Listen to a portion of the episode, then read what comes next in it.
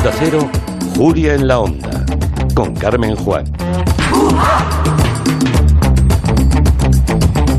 A las 5 y 11 empieza el territorio Comanche, desde ahora ya hasta las 7. Los comancheros ya los tengo en sus puestos. Está Máximo Pradera Madrid, que estás como. Estás solo en casa, ¿no, Max? Estoy en la gloria. Vaya, no esperaba que dijeras eso por haberte dejado solo, pero bueno. Estás haciendo el programa desnudo, en calzoncillos. Bueno, en Barcelona estamos todos los demás. Está Nuria Torreblanca, lo cual es habitual. Buenas. Eh, Miki Otero también. Aquí estoy. Aquí está habitualmente. Pero a Santi Segurola lo tenemos aquí, no lo habíamos visto en tres años. Estoy intentando ubicarme. Sí, sí, estás. estás. Ha entrado en el estudio la clase. Cuidado. Sí, no, pero el, el faltar tanto tiempo a, a- a un estudio que al final es un lugar donde socializas, ¿no? También con la gente que está. Eh, Me siento tenso un poco, ¿no? No, No, te preocupes, que Miki Otero te va a relajar ahora. Pero seguro que me, seguro que me entendéis. Este es el efecto pandemia. Sí, sí, sí, efectivamente, Sí, sí. es así. Lo noto. Es así. Estás es con así. los nervios y la ilusión del primer día. Exactamente. Y con la misma sensación de inseguridad. Bueno, yo decía que te iba a relajar mi, tío, mi quiotero mm, porque viene impresionado por Celia. No podemos dejar de empezar el Comanche con Celia. Sí. La tormenta. Sí, sí, sí, Celia sí, la sí. tormenta. Esos, esas imágenes que nos han eh, inundado durante toda esta semana con esos cielos naranjas, con ese polvo sahariano. Sí, sí. Es, Espectacular. Y es querías... que a mí me cogió en, en- en un avión, precisamente entre- en- con un vuelo entre Madrid y Almería. Es decir, y, y le envié la foto a, a Nuria y a Máximo porque estaba leyendo el artículo de esta expansión sobre qué hacer en caso de guerra nuclear. Co- co- comprar era la solución. Se me ocurren muchas otras cosas como meterte en un búnker o o no sé, o tomar muchos tranquilizantes. Ahí decían que había que invertir en bolsa. Y estaba leyendo esta noticia apocalíptica, ilustrada además por un hongo, un hongo nuclear de color naranja con un cielo naranja, y miro por la ventana y realmente era color naranjito todo el cielo. O sea, el- la ventana enmarcaba eso. Y entonces para tranquilizarme, al llegar al aeropuerto de Almería, cuando empecé a andar como Lorenz Arabia entre la arena y tal, me puse los cascos y me puse una de mis canciones favoritas de un grupo que se llama Love, de finales de los 60, del que además se edita ahora un libro, lo edita Contra, una especie de biografía, y esa canción se titula precisamente Orange Skies, Cielos Naranjas, y nada, os proponía escucharlo un poco. Orange skies,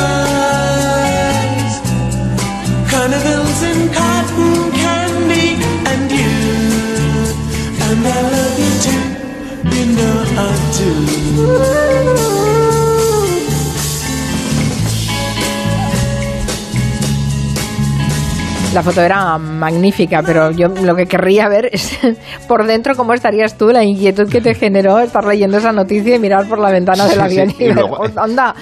Y luego comiendo- Lo han hecho explotar y no me he enterado. Y luego ¿no? al aterrizar, de verdad, comiendo calima, comiendo arena como si fueran cornflakes. O sea, iba, iba comiendo y me dolía la garganta al cabo de unas horas muchísimo. Era bastante increíble. Pero Era en- como En esos casos conviene llevar mascarillas. mascarilla, Sí, claro. pero yo me la tenía que quitar por cuestiones de trabajo y realmente era como estar... Le faltaba que en vez de una luna hubiera dos. O sea, era como estar en, en Almería, provincia de Marte o algo así. Era, era O sea, otro planeta. El, el fundo- el fin del mundo ha llegado. Está No, no, aquí, ¿no? Le, le envié fotos a, a- Sí, sí. le envié fotos a, a casa y las vio mi hijo mayor y, y- y después me, me llamaron y me dijo quiero que me invites a ir a ese país a ese país no a ese planeta A ese planeta. Pensando que estabas en Marte como poco. ¿Sabéis lo que dicen los pijos de, de la tormenta esta de Celia? ¿Qué dicen? Dicen, bueno, los podemitas es que están súper contentos porque se han convertido todos en terratenientes. Por favor. Bueno, parece que ya estamos dejando atrás esos cielos naranjas, que la imagen era muy bonita, pero costaba respirar y, y no, no, no es que fuera un... Pensaba que ibas a decir de aquellos polvos, estos lodos. No, porque no, voy a- no vamos a hablar de lodos, vamos a hablar de padres. No, pero hemos, llegado, a un- hemos llegado a un punto donde ya podemos creernos cualquier cosa que pase. Sí, sí. Sí. Sí, no, de verdad, hasta 2020. Y al revés, Santi, al revés, que te den la noticia más veraz y decían, no puede Sí, ser. no puede ser. que- Claro, sí, es que estamos en ya la pandemia extremos. nos cambió los ejes, ¿no? Dicen, pues, ¿quién espera? Y después una guerra y un tipo que amenaza además, oye, que tengo aquí unas bombitas para, para todos, ¿no? Sí, luego hay una noticia por ahí que ronda de un meteorito que aparecería Ah, sí, en mayo. En El mayo 6 de mayo. El 6 de mayo. sí. Yo en el metro ya he visto a gente cargando eh, 58 rollos de papel higiénico, como al principio de la. Es decir, bueno. Que- sí, sí, bueno, en fin, eh, me- mejor mejor que no hagamos previsiones de futuro. No. Vamos a lo más inmediato que va a ser sí, pues la celebración de mañana, por ejemplo, ¿eh? que son las fallas, día grande de fallas y también día grande de los papis. De los papis, Eh, sí, a, eso, a eso quiere dedicar su playlist hoy Máximo Pradera, ¿no? Sí, os he traído cuatro tipos de padre. Mm, El padre sermoneador, el padre víctima, el padre cuidador y el padre chico para todo, mm, que es con el que yo más me identifico. ¿no? A ver, ¿qué hay que hacer? ¿Qué, qué hay que hacer, hijo? ¿Qué problema tienes? Entonces, bueno, vamos a empezar con el padre sermoneador, que es el padre eh, que describe o que canta Cat Stevens en Father and Son, que es una canción eh, que grabó con 22 o 23 años, una mm, canción que se hizo mítica y que él ha regrabado ahora con 72 o 73 castañas que tiene ya Yusuf eh, Cat Stevens y ha hecho la voz del padre, que es la del Cat de ahora, y la voz del hijo la ha repescado de la grabación eh, primigenia, ¿no? Y queda muy bien porque además se nota que es eh, Cat Stevens ya mayor dialogando con, con sí mismo. It's not time to make a change. Just relax, take it easy. You're still young, that's your fault.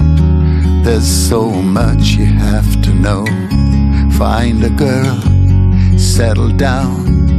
If you want, you can marry. Look at me. I am old, but I'm happy.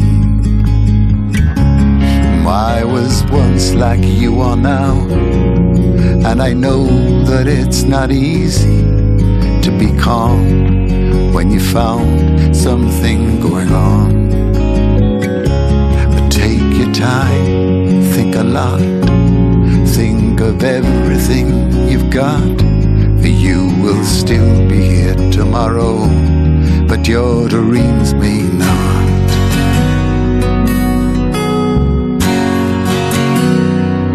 Oh, how can I try to explain? Es muy emocionante, ¿no? Este diálogo en el Y- tiempo entre... Sí, y además hay, yo creo, no sé si estáis de acuerdo conmigo, hay una reivindicación ahora en estos dos, tres últimos años de Cat Stevens muy importante. Yo creo que, y me parece bien, porque eh, él sufrió mucho las consecuencias del septiembre 11, figuró en la lista de, De- de de personajes religión, no sí. deseables en Estados Unidos.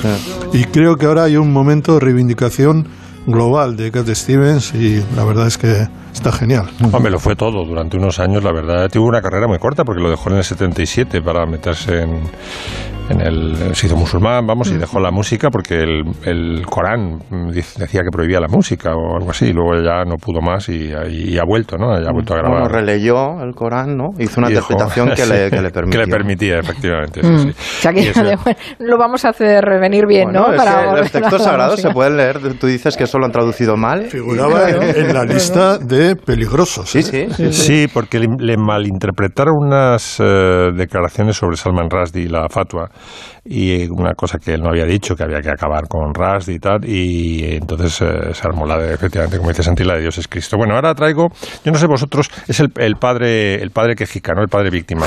Yo viajaba, eh, iba al colegio en los años 60 en, eh, en autocar, en autobús de la empresa Juliá para más señas, y siempre íbamos con la radio, un programa de radio intercontinental, que patrocinaba joyería, relojerías, platerías París.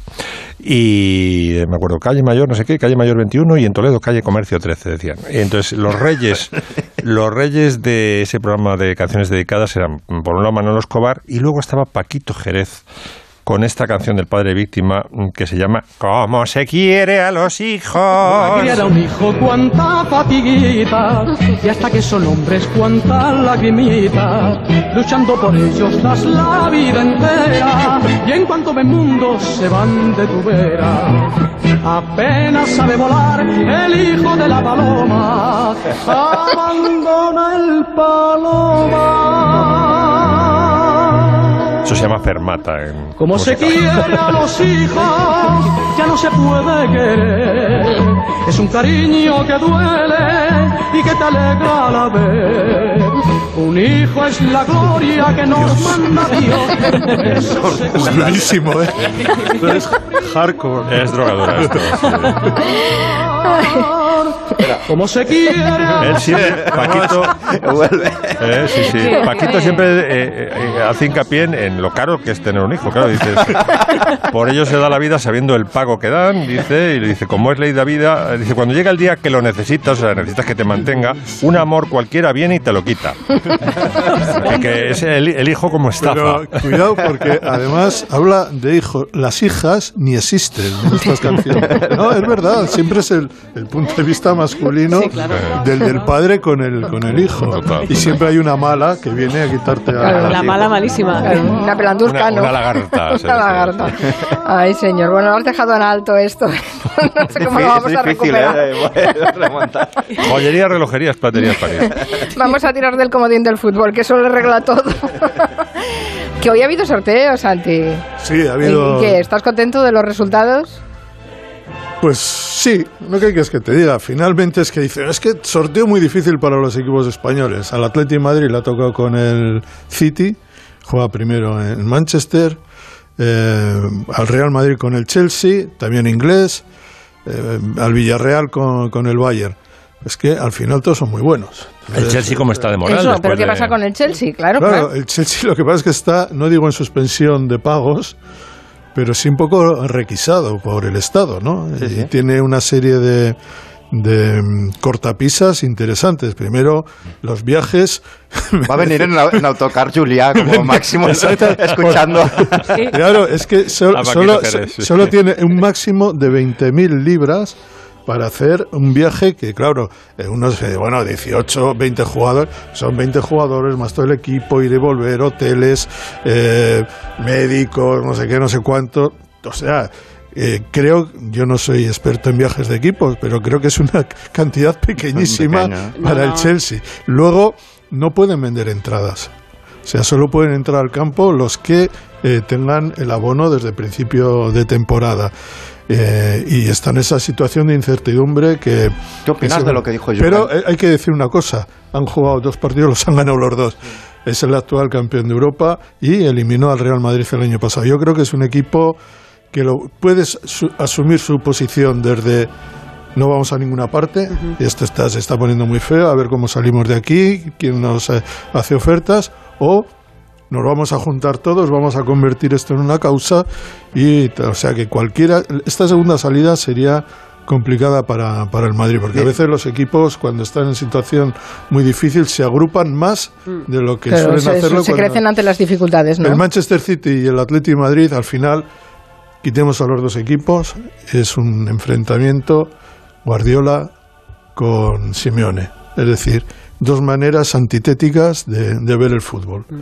Ya lo vimos en una eliminatoria Bayern eh, eh, Atlético de Madrid, le eliminó el, el Atlético de Madrid allí en, en Múnich después de que lo, lo tuviera metido en el área durante 90 minutos. Pero así es, van a ser- creo que así va a ser el duelo. Y al Villarreal, el Villarreal yo creo que sí le ha tocado el- la Mundial, que es el Bayern, el Bayern de Múnich. Ya es igual que el Bayern de Múnich esté bien, mal o regular. Cuando dices, ¿con quién vas a jugar? Con el Bayern de Múnich y empiezas a escuchar esa especie de ruido apocalíptico que te viene. Pues, Los cielos naranjas. Los cielos naranjas. Y Pues eso. Pero, eh, y luego hay que decir que al Barça también viaja a Alemania y en la Europa League, eh, después de la sinfonía que se marcó ayer Pedri en, en Estambul, eh, le toca con el Eintracht de Frankfurt, que como equipos, no sé, pero igual en Frankfurt se entera de cómo está la situación económica en Europa, porque ahí está el Banco Central, y la verdad es que siempre jugar contra los alemanes es complicado, pero la, la sensación es que el Barça está hacia arriba, aunque tendrá que demostrarlo Bueno, el, el domingo, el ¿no? el domingo hay el- un clásico. El clásico hay- eh, es importante. El Barça no ha jugado en el. Está como yo. No juega en el Bernabéu desde hace dos años. es verdad. Con el No, no. nervioso, claro. Estará con el síndrome Berna- postpandemia. El Bernabéu se cerró con el decreto de estado de alarma, me parece que fue el 15 de marzo. Tenía que jugar el Madrid aquel día y desde entonces el Madrid sí ha jugado en el Camp Nou, con el Camp Nou vacío. Pero no ha jugado, el, el Barça todavía no ha visitado el, el Bernabéu.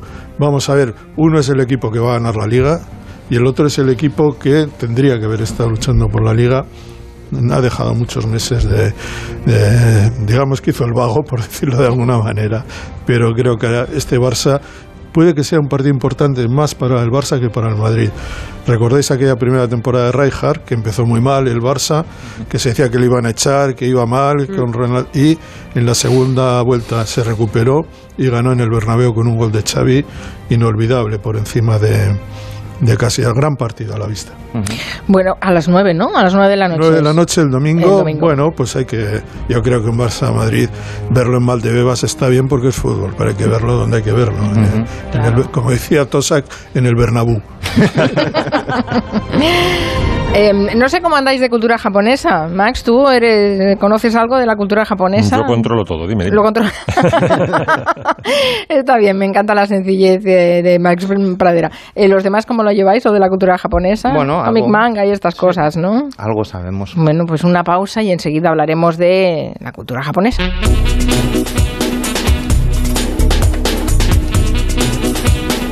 De 3 a 7, Gelo. Carmen Juan. Líder y lo más visto de la noche del viernes. Uno de los retos más complicados de esta noche. Quiero mucho espectáculo. Me tiemblen las piernas. El desafío. Hoy a las 10 de la noche en Antena 3. La tele abierta. Ya disponible en A3 Player Premium. ¿Nos vamos? Sí, espera, que quiero escuchar la fecha ganadora en el último sorteo de mi día de la 11. 7 de marzo de 2014. El día que salí de cuentas. María, qué memoria. ¿Qué va? Pero hay fechas especiales que no se olvidan. Y más si te toca uno de los miles de premios que cada lunes y cada jueves puedes conseguir con mi día de la 11. ¿Y cuándo dices que naciste tú? A todos los que jugáis a la 11, bien jugado. Juega responsablemente y solo si eres mayor de edad. Tu hogar, donde está todo lo que vale la pena proteger. Entonces dices que estos sensores detectan si alguien intenta entrar. Claro. Y cubren todas las puertas y ventanas. Así que tranquilo, su despacho y todas las cosas que le importan también están protegidas. Si alguien intentara entrar, podemos verificarlo con las imágenes al momento. Y si detectamos un problema real, avisamos nosotros mismos a la policía. Si para ti es importante, Securitas Direct. Infórmate en el 945 45 45. Onda Cero, Madrid. Teatro, música, danza, circo, musicales, propuestas infantiles. Del 25 al 27 de marzo, la Noche de los Teatros te espera con 210 espectáculos en 110 teatros y salas de la región. Disfrútala en compañía. Consulta la programación en madrid.org barra la Noche de los Teatros. Comunidad de Madrid. Esta es una reseña real en Google de un paciente de Adelgar. Llevo cuatro semanas y he perdido 8 kilos, 8 centímetros de abdomen y una talla menos de cintura. Muy contenta. Más de la mitad de los pacientes de Adelgar vienen recomendados por otros pacientes. Por algo será. Reserva tu primera consulta informativa gratuita en el 91 577 44 77 y en adelgar.es. Lo de hablar por los codos es solo una expresión. Se habla por la boca. Por los codos es una locura, como todo lo que te ahorras con BP. Descarga tu cupón Reposta 35 litros o más de carburantes BP y podrás ahorrar hasta 3 euros extra en tu próximo repostaje. Si vas a intentar una locura, mejor que sea esta. Consulta condiciones en ahorrodelocos.com. Cuando descubres desde pequeño todo tu potencial, de adulto alcanzas tu mejor versión. Gracias a la educación multilingüe y bicultural del Colegio Británico, yo pude escribir mi propia historia. Te invito el 24 de marzo al Open Day virtual para que descubras cómo tus hijos pueden escribir la suya. Inscríbete en britishcouncilschool.es. ¡Atención oyente! ¡Por fin ya está aquí!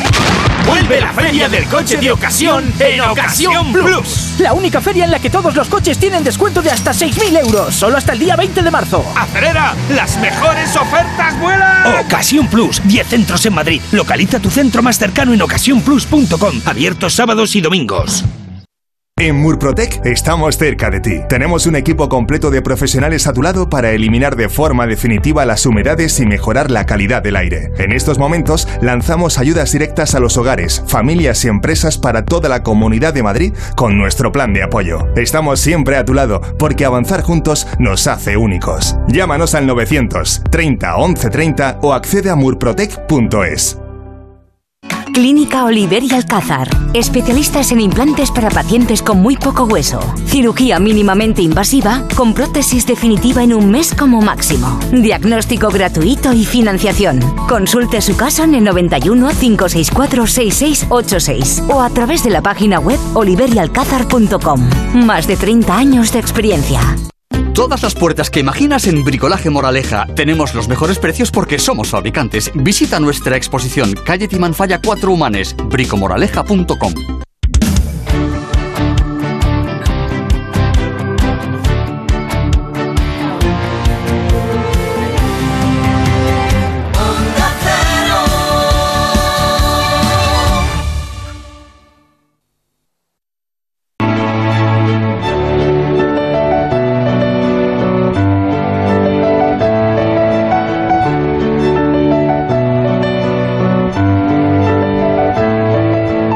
Que íbamos a hablar de la cultura japonesa, que es mucho más de lo que creemos, porque su influencia en la cultura popular occidental lleva muchos años calando en nosotros. Y se acaba de publicar un libro que habla de eso y que Nuria nos quiere recomendar. Sí, y lo hacemos con esta música de fondo del verano de Kikuhiro. Aprovecho para recomendar esta maravillosa película por si no sabéis qué hacer este fin de semana. Y os lo voy a preguntar a lo Monty Python. ¿Qué han hecho los japoneses por nosotros? Pues no sé, muchísimas cosas, ¿no? Pues pensad a qué os remite esta música.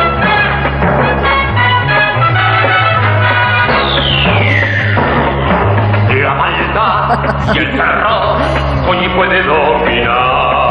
Z, ¿no? Gracias, alguien lo ha reconocido. bueno, no sé, a lo mejor alguno más jovencito reconoce mejor esta. Bola de dragón. ¡Vamos, vez! A buscar con ahínco la bola de. Y además de las series, pues bueno, tenemos todas esas películas de los estudios Ghibli, como Mi vecino Totoro, las pelis de Takeshi Kitano, los Pokémon, la Hello Kitty, ¿Y Heidi? eh, Pac-Man. Me has puesto mi canción, Máximo. Titana. Esa es la de la contraportada, de, ¿no? De la, la intro de Sí, que salida. además lo usaba siempre Quintanilla y ahora me tiene olvidado. Espera, que Máximo. Titana. Te la va a buscar. Está chirando los ojos y a punto de disparar. ¿No, no era Moshi, Moshino? ¿Moshino Tiritana? Máximo, máximo. Ah, Máximo. Sonaba Máximo. Vale, vale.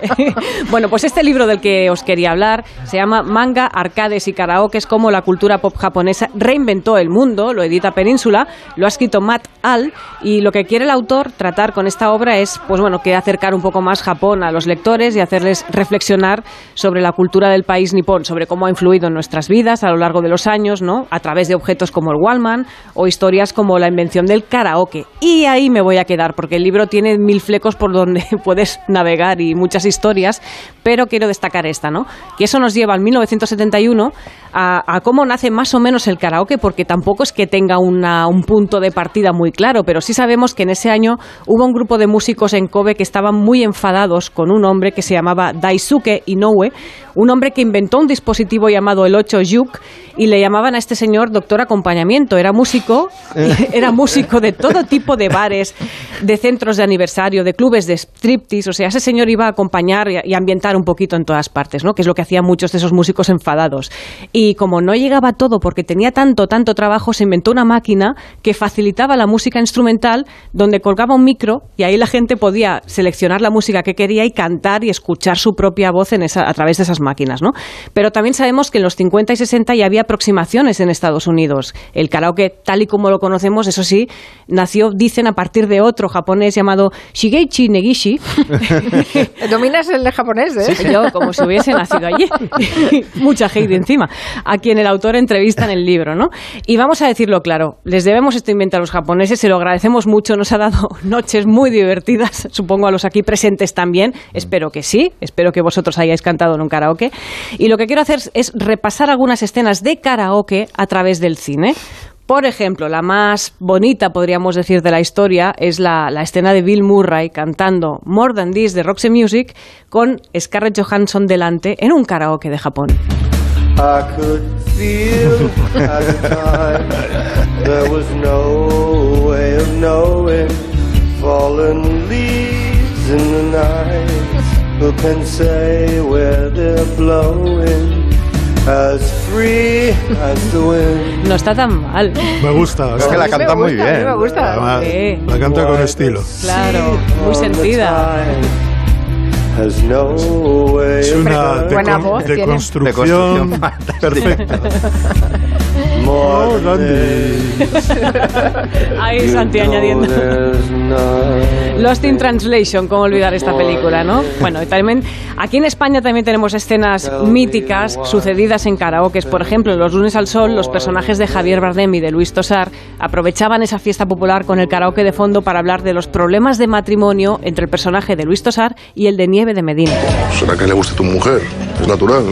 ¿Cómo que natural? Porque a ti también te gusta. pero es distinto. Bueno, es distinto, pero que le guste es normal. Tu mujer está buena. ¿Qué pasa? ¿Que a ti también te gusta? Coño, claro que me gusta. No hay que enfadarte por eso ahora, ¿no? Si está buena, está buena.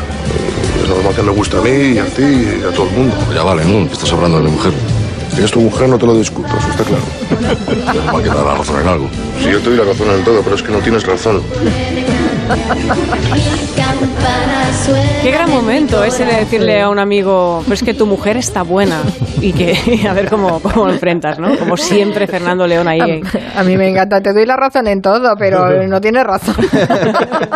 Qué gran película. Bueno, al final Bardem, que se, sepáis, recordáis que también acaba subiendo a ese karaoke para cantar Volare con todos los compañeros, ¿no? Bueno, vamos a otra serie, una serie monumental llamada Better Call Saul, el spin-off de Breaking Bad. Eh, nuestro abogado preferido, Saul Goodman, tiene una relación bastante conflictiva con su hermano Chuck y suben al escenario de un karaoke en un momento determinado y hacen, bueno, dejan ahí una escena antológica con una canción que creo que os va a sonar. Okay. I don't want to talk about things we've gone through, though it's hurting me. Now it's history. Se supone que es ABBA, ¿no? Sí, se supone. And that's what you've done to Chuck McGill, Ay, por favor. Es una de, una de Habría que hacer un grandes éxitos de karaoke. ¿eh?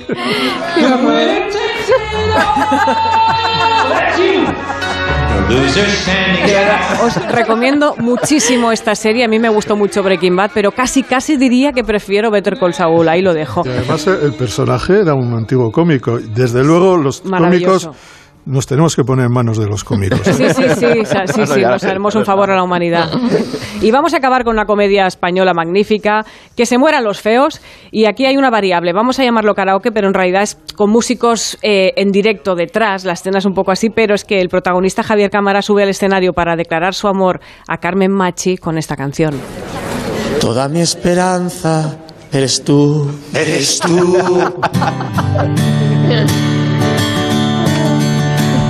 Como lluvia fresca en mis manos.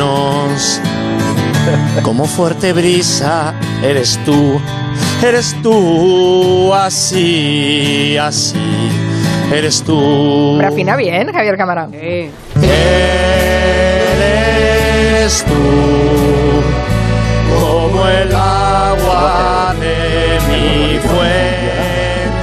Sab- Sabéis que esta canción llegó al número 9 de la lista de éxitos en Estados Unidos, que fue el 73. Sí, la cantaba- estuvo en Eurovisión, ¿no? Esta Johnny la cantaba en Sí, Estados pero en Unidos. Estados Unidos fue un exitazo brutal. El otro día estuve haciendo una playlist con todos los más o menos números 1 del 70 al 75 y ibas, iba mirando cada semana la lista Billboard.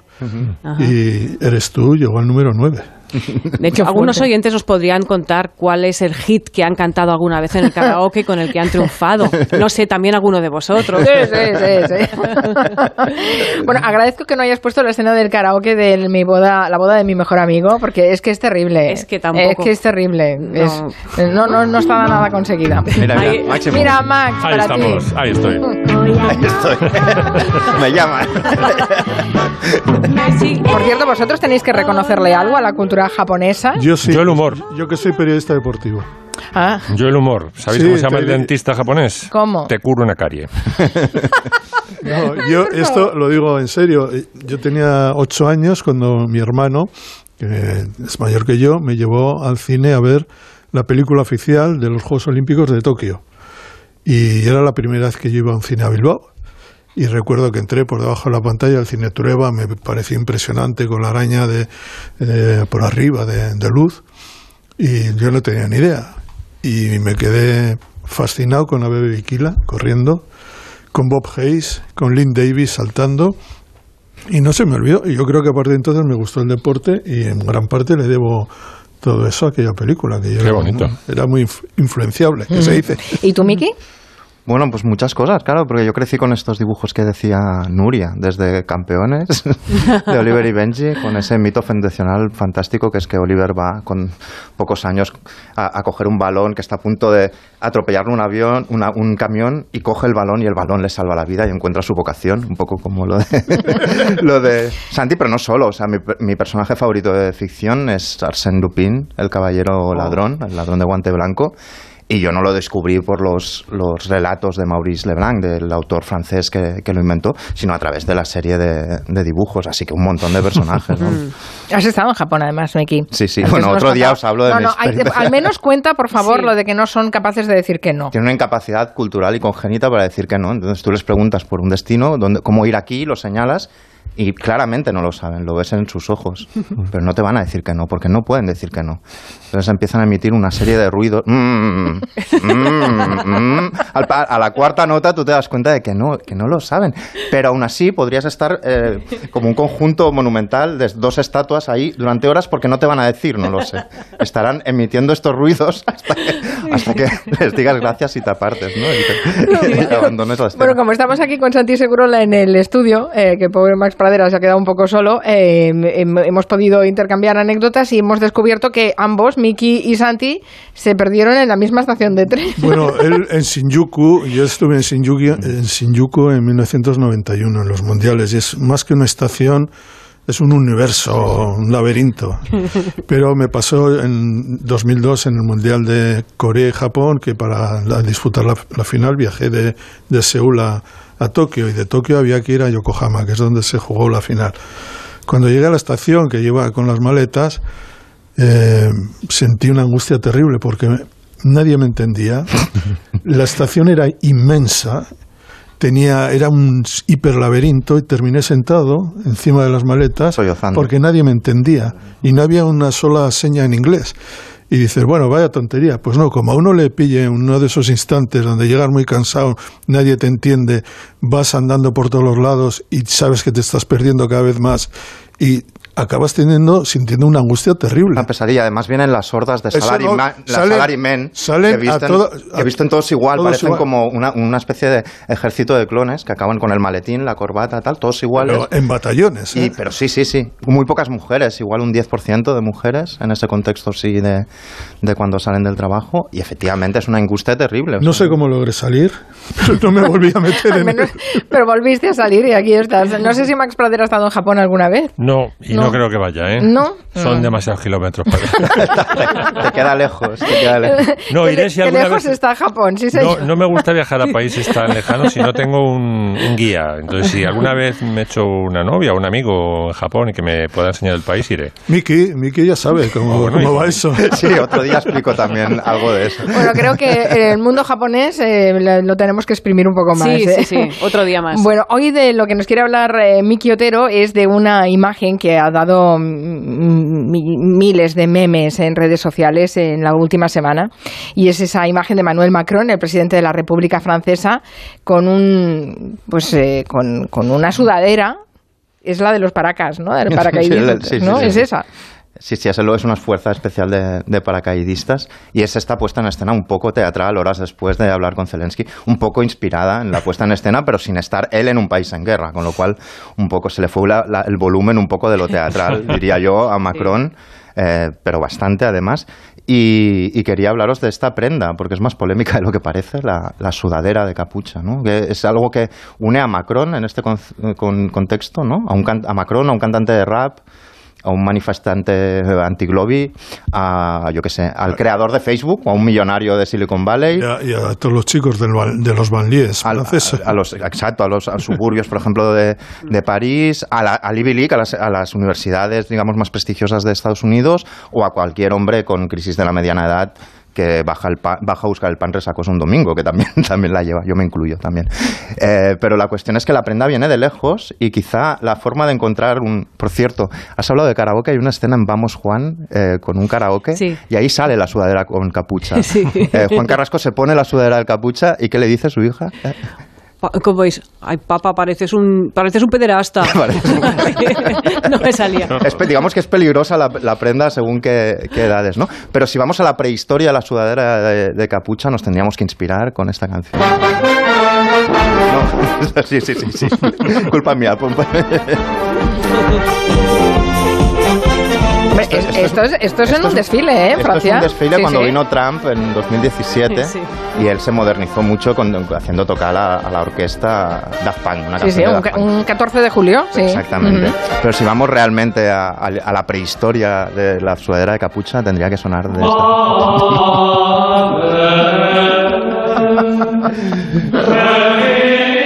El precedente de la sudadera de capucha en realidad sería el hábito monacal de, los benedictinos y de los cistercenses, de, inspiración apostólica, ¿no? La cogulla, ¿no? La túnica con, con capucha que la llevan, pues en teoría por humildad, por no destacar, por modestia bien y domina, para, ¿eh? Para bien no domina Sí, sí, para no para no para no caer en la tentación, ¿no? Porque como te ciega los ángulos, no puedes mirar más allá de en tu interior, ¿no? Luego lo utilizaron los que trabajaban a la intemperie ya a finales del 19 en, en- en Francia, fruteros, verduleros, campesinos. En la Primera Guerra, Guerra Mundial ya hay fotos con eh, impermeables, con capucha, etcétera.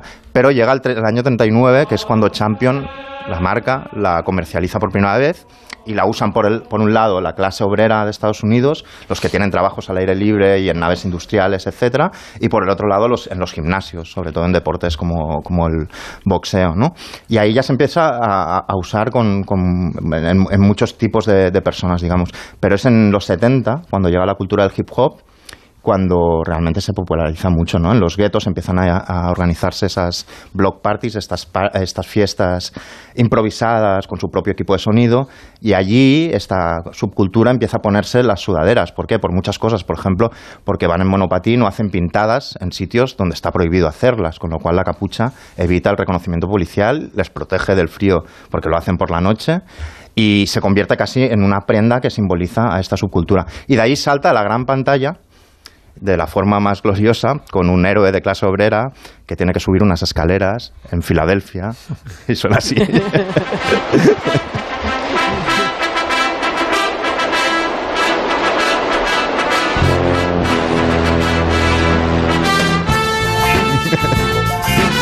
Y aquí ya se reparten sudaderas por, pues, por todos los lados, evidentemente.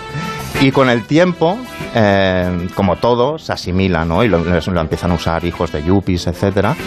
Y empieza a distinguirse la sudadera según quién se la pone. Puede ser la universidad blanca elitista o puede ser el gueto negro. Por ejemplo, a principios de los años 2000, ¿quién la usa muchísimo? Pues un tipo que representa el poder máximo pero blando en estas oficinas donde hay muchos ficus, palés, mesas de ping-pong, pero donde se hace mucho dinero.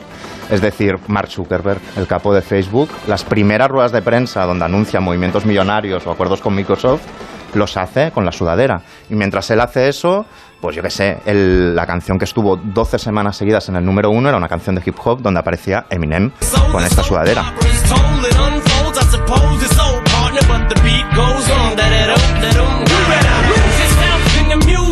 Y luego ya cayó en el estigma real. No sé si os acordáis de las manifestaciones en Londres del 2011, de los disturbios raciales.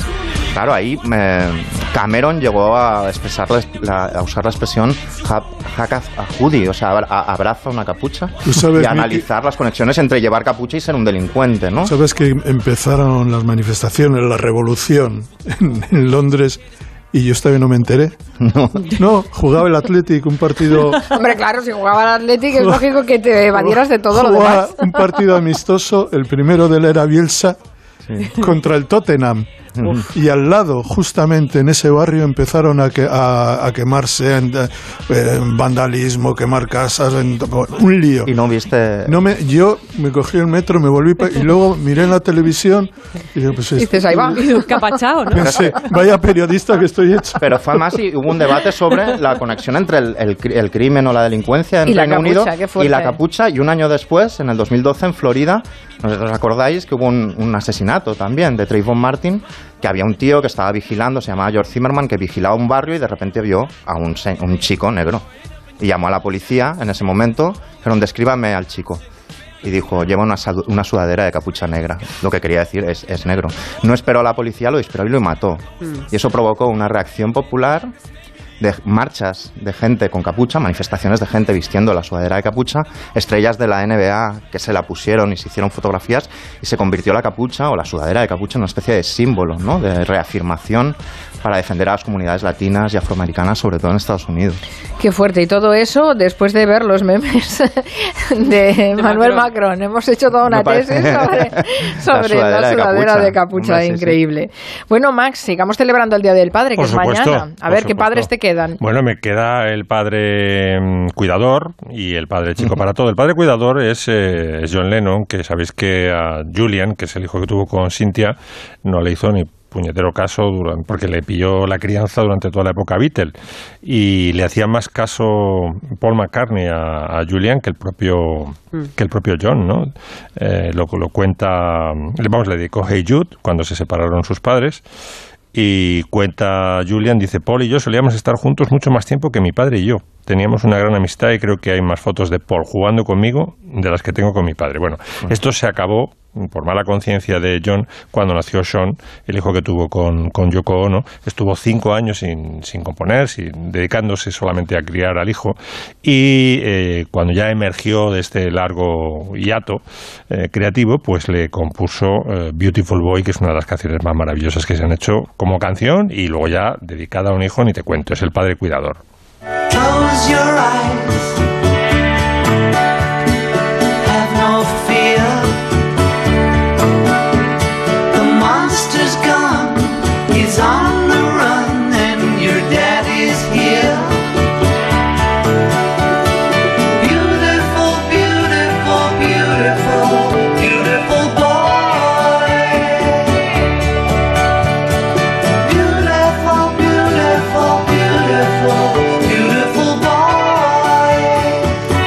Padre que llega, pues acaba de tener una pesadilla Sean, o dice The Monster's Gone, le tranquiliza, le da unos besitos por la noche, en fin, está, es, es maravilloso y, y además tiene una, una música fantástica, muy bien construida. ¿Dónde está la, la ¿eh? frase de que la vida es lo que pasa con- mientras haces planes? Sí. La canta aquí.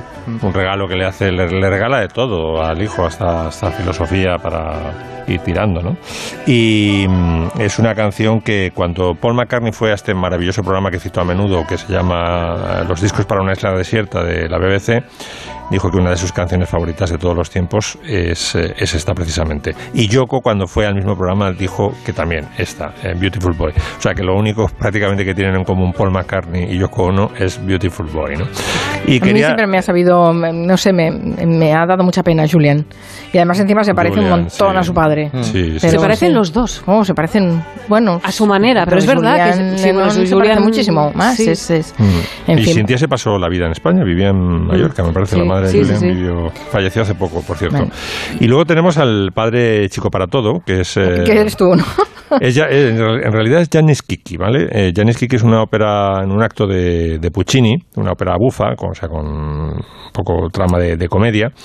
Y digo que es el padre arreglarlo todo porque, vamos a ver, eh, hay una familia muy rica en Florencia que mm, ha muerto el, el patriarca y le ha dejado la herencia a un convento. Se han quedado todos los familiares sin poder heredar y entonces recurren como al eh, personaje ingenioso de Florencia de aquella época que es Janis Kiki dice oye arreglanos no arregla, arregla este asunto y Janis Kiki como le han ninguneado esta familia rica no le han tratado un poco la mira por encima del hombro y dice que os den yo ahora no me voy a meter a solucionar a sacaros las castañas del fuego no y claro tiene el problema Janis Kiki de que la hija eh, Laureta está la gusta que decimos en Madrid, la gusta eh, un sobrino de Janis Kiki, de la otra familia. Entonces dice, hombre, padre, enróllate. Bueno, todo el área de Opium Vino Caro es eh, Laureta rogándole, por favor, a su padre, a Janis Kiki, que se meta a solucionar, que cosa que hace al final de forma ingeniosísima, eh, el problema de herencia de la familia. Por eso dice, Opium Vino eh, Caro, abbi pietà di me, ten piedad de mí y arreglale las cosas a- del dinero a mi chico.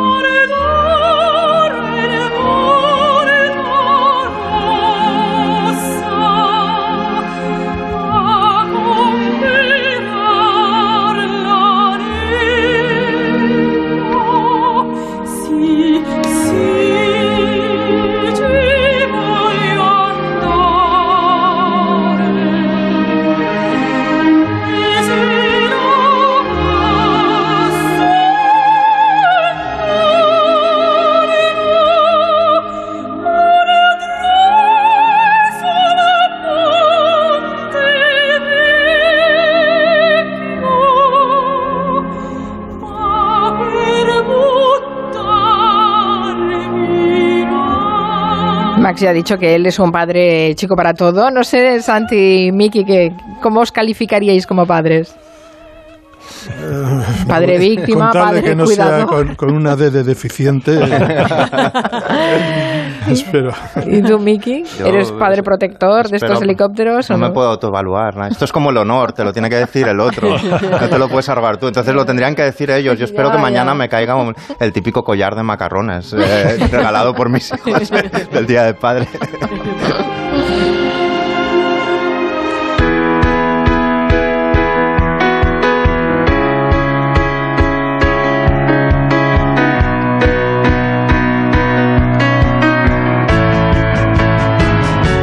superado esa ansiedad pospandémica, Santi? Pero esta canción me lo ha recordado que tengo otra que superar. Hombre, vaya, o sea, te vas poniendo retos uno detrás de otro. es El de la radio ya lo tienes este superado. es Jess- Jesse Malin, que me gusta mucho. Y además tengo una camiseta firmada por él en un concierto Eh. que dio en 2007. Ahí me gusta. Eh, la utiliza mi hija pequeña. Y la verdad es que vuelve a Madrid el día 31 y me dice Irene, mi hija, ¿por qué no vamos a ver el concierto? Y sentí una especie como de cosa, es que me, como que me daba miedo. Le dije, venga, vamos. Es que me he dado cuenta que hace tres o cuatro años que no he ido a nada. Y, y es como estos jugadores que tiene que se, se rompen el tendón rotuliano y tienen que volver. Tendrás Y que dice, jugar infiltrado, tomarte algo para ir. y- y voy, voy a ir nervioso. Parece mentira. Como si fuera la primera vez, está bien, está bien. Sí, sí. Y en cualquier caso es en la Sala Sol el día 31 de marzo. Y Jesse Marín está francamente bien y creo que Miki lo va a corroborar. Oye, nos pone que en medio de toda la merda en la que estamos, con guerras y precios y gasolina por las nubes y tal, el domingo llegue la primavera, nos, a las 16.33 Sí, sí, entra sí. la primavera. Hemos deseado que, que todo florezca para bien a partir del domingo, sí. Luego el clásico, ya el primer partido de primavera. Claro, la primavera y el clásico. Nos sacamos a Santi del rincón. Es tremendo. Por cierto, que dice Guillermo Barral, me ha parecido curioso esto, sobre Oliver y Benji, que antes lo mencionaba Miki. Dice, os informo que hay un estudio en Internet en el que afirma que tras calcular la velocidad de los jugadores y el tiempo que dura el ataque, el campo de fútbol mide 22 kilómetros. Sí, sí, claro. Es Sí, que eso, sí, sí. había goles que duraban, disparos que duraban Tres 8 o 9 capítulos. minutos. Y tres capítulos que continuaban. Luego tiene que ver con la vanidad de mi generación, porque esos eran niños que jugaban en estadios donde había 50.000 espectadores. Yo creo que te pensabas que podías vivir eso. Bueno, un placer haber recibido en el estudio a Santi Segurola. Hasta la próxima, Igualmente, Santi. Miki, hasta el viernes también. Y Max Pradera, mm, feliz día del padre. Venga, Un besito, hasta luego. Hasta el viernes que viene. Chao, chao. Besos. Después seguimos ¿eh? con Nuria Torreblanca, con Anton Recha, con Noelia Adanes, con David García Asenjo. Mira, y nos ha inspirado también en cierta forma Miki Otero, que hablamos, hablaremos con Anton Recha de, de las lecturas obligatorias en los institutos, que ha hecho un artículo muy interesante Miki Otero en el periódico justamente esta semana. El plinto de las lecturas. Comparándolo con el plinto y otros Oye, eso que costaba de saltar. de tortura de, de las clases de gimnasia. Adiós a todas las noticias, volvemos después. Cada mañana en Más de Uno, las entrevistas que marcan la actualidad. La vicepresidenta Teresa Rivera nos atiende desde Bruselas un minuto. El ministro portugués ha contado que va a haber una propuesta conjunta de los gobiernos de España y Portugal para ponerle un tope de 180 euros al megavatio hora en el mercado mayorista. Esa referencia ha existido hasta que se nos eh, prohibió el mantener topes. Es una referencia que si hace apenas dos años nos parecía una locura a la que nunca se llegaría, pues es poco discutible que debe ser el tope máximo que podamos aceptar en nuestro mercado. Más de Uno con Carlos Alsina. De lunes a viernes desde las 6 y siempre que quieras en la web y en la app. Te mereces esta radio. Onda Cero, tu radio. Julia en la onda. Pensar en el regalo de tu padre es pensar en el regalo más difícil del mundo. Por eso te lo ponemos fácil para que puedas hacer tu compra en nuestra web o en la app, con envío en dos horas o recogida en tienda. Y además te ayudamos a acertar, para que sea una de las mejores cosas del mundo. Feliz Día del Padre. Cuando piensas en regalar, ya estás regalando. El corte inglés. MotoGP llega por primera vez al espectacular circuito de Mandalika. Este fin de semana disfruta del Gran Premio de Indonesia en Dazón. Tu deporte, donde quieras, cuando quieras. Dazón. Game Change. Seguimos con el mes Confo de Conforama y con un montón de descuentos extra. Ahora te ofrecemos hasta 15% en colchones y hasta 20% en muebles de dormitorio y armarios. Ya en tiendas Conforama y en conforama.es.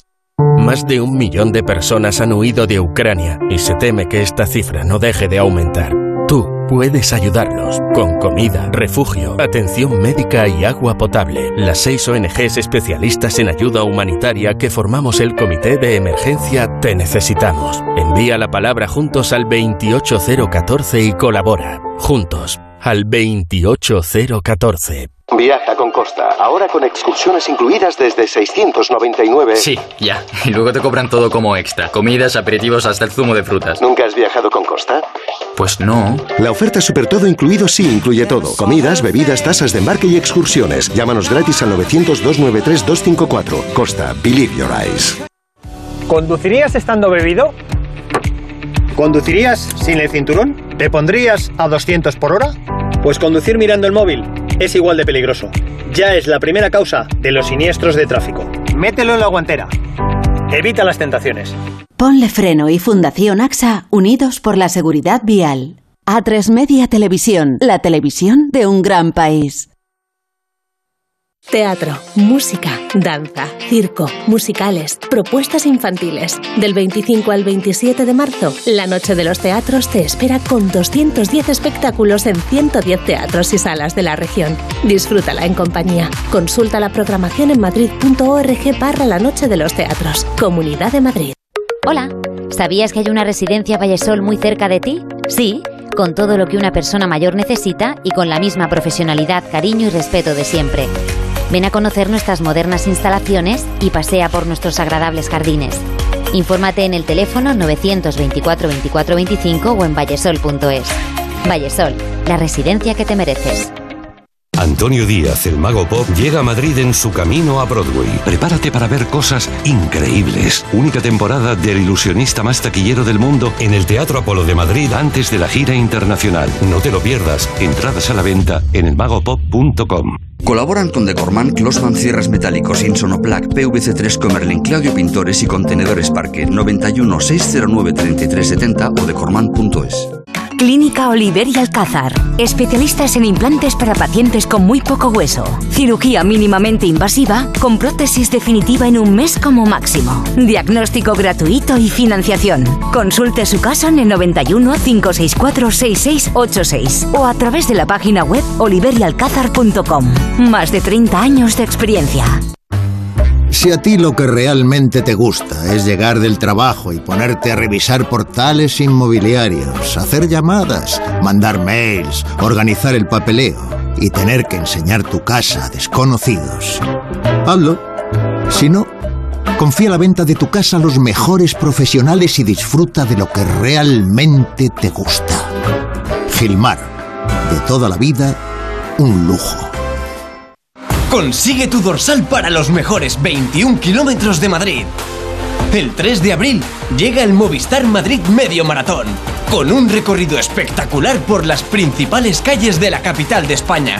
Inscríbete ahora en www.mediomaratonmadrid.es y llévate la camiseta exclusiva Joma, con la colaboración del Ayuntamiento de Madrid, Capital Mundial del Deporte 2022. Es muy divertido ese momento en el que el joven solentino se le acerca a Capuano, el director de cine, y entonces... Me da un poco de vergüenza hablar de Azonir y de Castilla en general estando Sergio aquí, que lo ha escrito ya todo. Es el libro más cultureta que he visto en mucho tiempo. Tenía razón. Estos cinco relatos, estos cinco... La Cultureta Gran Reserva con Rubén Amón. Los viernes a la una y media de la madrugada y cuando quieras en la web y en la app de Onda Cero. Te mereces esta radio. Onda Cero, tu radio.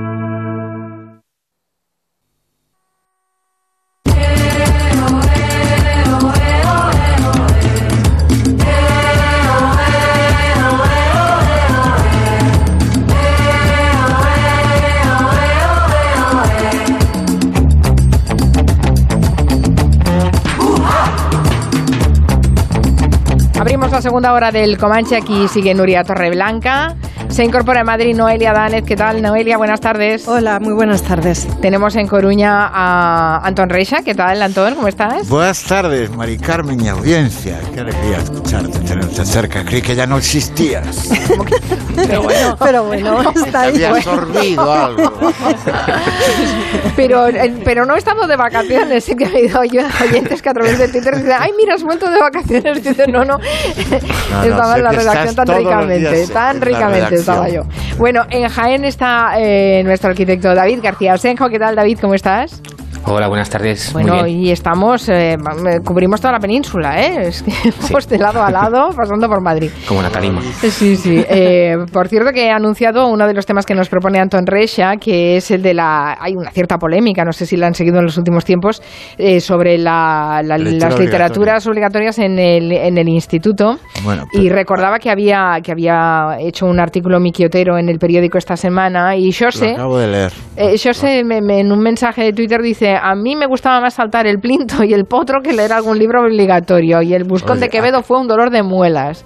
Acabo de leerme el artículo de Miki, lamento que ya no esté, pero bueno, me, me ha adelantado por la izquierda, ¿eh? pero eh, algo tiene este Comanche porque nos vuelve telepáticos. Hemos escrito sobre lo mismo y con las mismas, y con las mismas eh, conclusiones. sí, sí, interesante, interesante. Bueno, pero empecemos con, con, la arquitectura porque además esta semana se ha conocido y también ha sido muy comentado el ganador del premio Pritzker de arquitectura, que ya saben que es el más prestigioso de todos, y se ha elegido por primera vez a un arquitecto africano que es Francis, eh, Francis Queré de Burkina Faso. Y la verdad es que las imágenes que nos han llegado de su trabajo es que merecen ese reconocimiento público, David. Pues sí, el, jurado se ha alejado un poco de los arquitectos estrella que hacen edificios enormes y con, eh, con la elección de, de Queré ha seleccionado unas, unas obras que están muy vinculadas al, al lugar, a pequeñas localidades de Burkina Faso y de, y de Mali. Y lo que hay que entender también es cómo es la carrera de, de Queré, que es una historia de superación porque que también ayuda a, a, entender su arquitectura. Es un joven de una aldea al que toda la comunidad ayudaba para que estudiara y porque era de los pocos que lo hacía en su entorno, consiguió una beca para estudiar en, eh, carpintería en Alemania. Eh, con esto quería mejorar las condiciones de la vida de la gente de su país.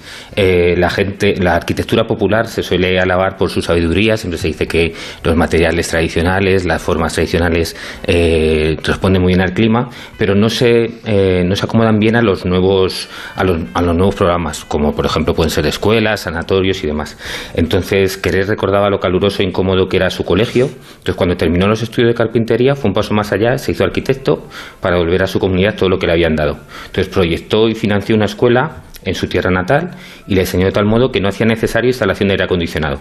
La fachada era de un adobe mejorado, la cubierta protegía del sol y permitía que el aire caliente saliera de, del interior, con lo cual podías estar ahí en la, en la escuela de una forma muy agradable y el tiempo que estabas allí poder aprovecharlo para, para estudiar. Y en contra de lo que hacen otros arquitectos que, emigran a Europa, pues él eh, siguió trabajando en Europa, pero lo que hacía era conseguir dinero para poder seguir haciendo esta serie de esta serie de edificios en su país que mejoran la ciudad, porque a la a su sociedad, porque su objetivo era eh, contar con la mejorar la vida de sus compatriotas, eh, contaba con ellos para la construcción, entonces así conseguía transferir el, el, conocimiento, o sea, lo que él había aprendido en Alemania al explicar cómo se tenía que construir, pues ya generaba una base de, de personas que podían trabajar con, el mismo, con el mismo estilo y luego también entiende que había que implicar a la comunidad en los servicios públicos. Eh, también creía que su ejemplo podía inspirar a, a, niños y jóvenes. El problema que yo veo es que el país es, es, inestable, con múltiples cambios de gobierno y golpes de Estado